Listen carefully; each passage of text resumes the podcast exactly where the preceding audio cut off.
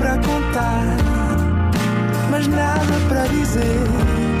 Era contigo que queria estar, era sem ti que queria viver.